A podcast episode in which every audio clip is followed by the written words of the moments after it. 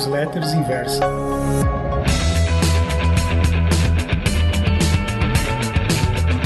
Cena, o barbeiro de Mônaco já tocou a minha campainha, por Felipe Paleta. Caro leitor, onde estaciona sua Ferrari? Perguntou um dos moradores mais antigos do prédio onde moro há quase sete anos, quando eu estava de mudança. Sem entender nada, meu vizinho continuou. Ué, você não sabe?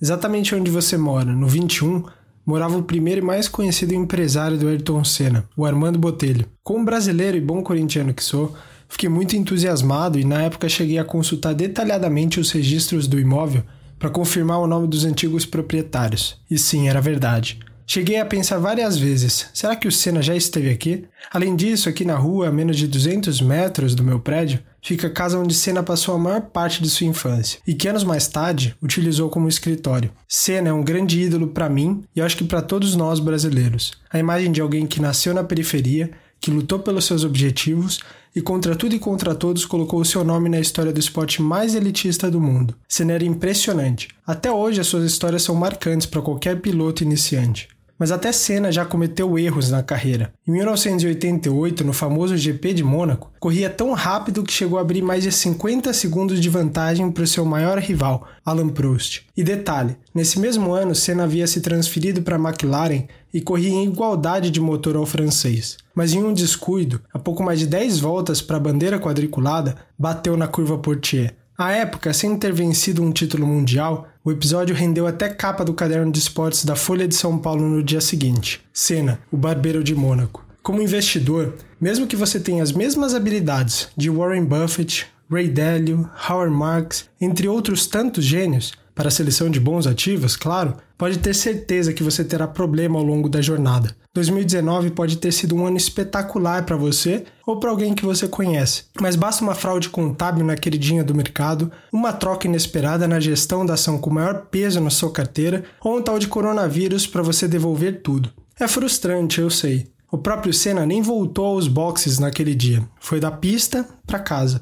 Agora, isso não pode fazer você desistir. Depois do episódio em Mônaco, Senna teve um ano brilhante e confirmou seu primeiro título mundial. E não se compare com o vizinho. A maior polêmica da Fórmula 1 em 2019 foi o rebaixamento no meio do campeonato do jovem piloto francês Pierre Gasly, da Red Bull Racing, para sua equipe B, a Red Bull Toro Rosso. Motivo? Desempenho. O piloto francês de 24 anos se sentiu tão pressionado por correr ao lado do prodígio holandês de 22 anos, Max Verstappen, que apresentou um resultado pífio nas 12 primeiras corridas e foi forçado a retornar ao time B. Sem a pressão de acompanhar o parceiro, fez um final de ano muito bom, inclusive chegando ao pódio no GP de Interlagos. Para mim, a comparação é talvez um dos piores vieses do ser humano. Na internet, nos almoços de família, você sempre ouvirá alguém contando vantagens de quanto está ganhando na bolsa ou em um fundo de investimento qualquer. E isso, muitas das vezes, nos leva a tomar mais risco do que a gente deveria, querendo compensar alguma coisa. Nem mesmo um gênio como Senna escapa desse viés. Muitos dizem que o episódio em Mônaco aconteceu porque Senna queria dar uma volta completa no parceiro, como forma de provar o seu valor. Será que os 50 segundos de vantagem já não eram o suficiente? Como dizem na Fórmula 1, cada volta importa igualmente. Um descuido e tchau. Por isso, se você está batendo o mercado, ótimo.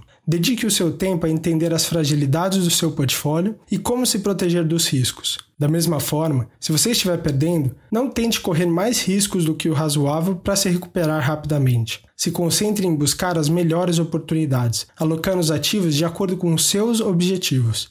De barbeiro a rei de Mônaco, depois de 88, Senna venceu todas as seis corridas no Principado e chegou a falar: Então, está bom para o barbeiro de Mônaco? De Senna temos mais a ouvir do que a falar.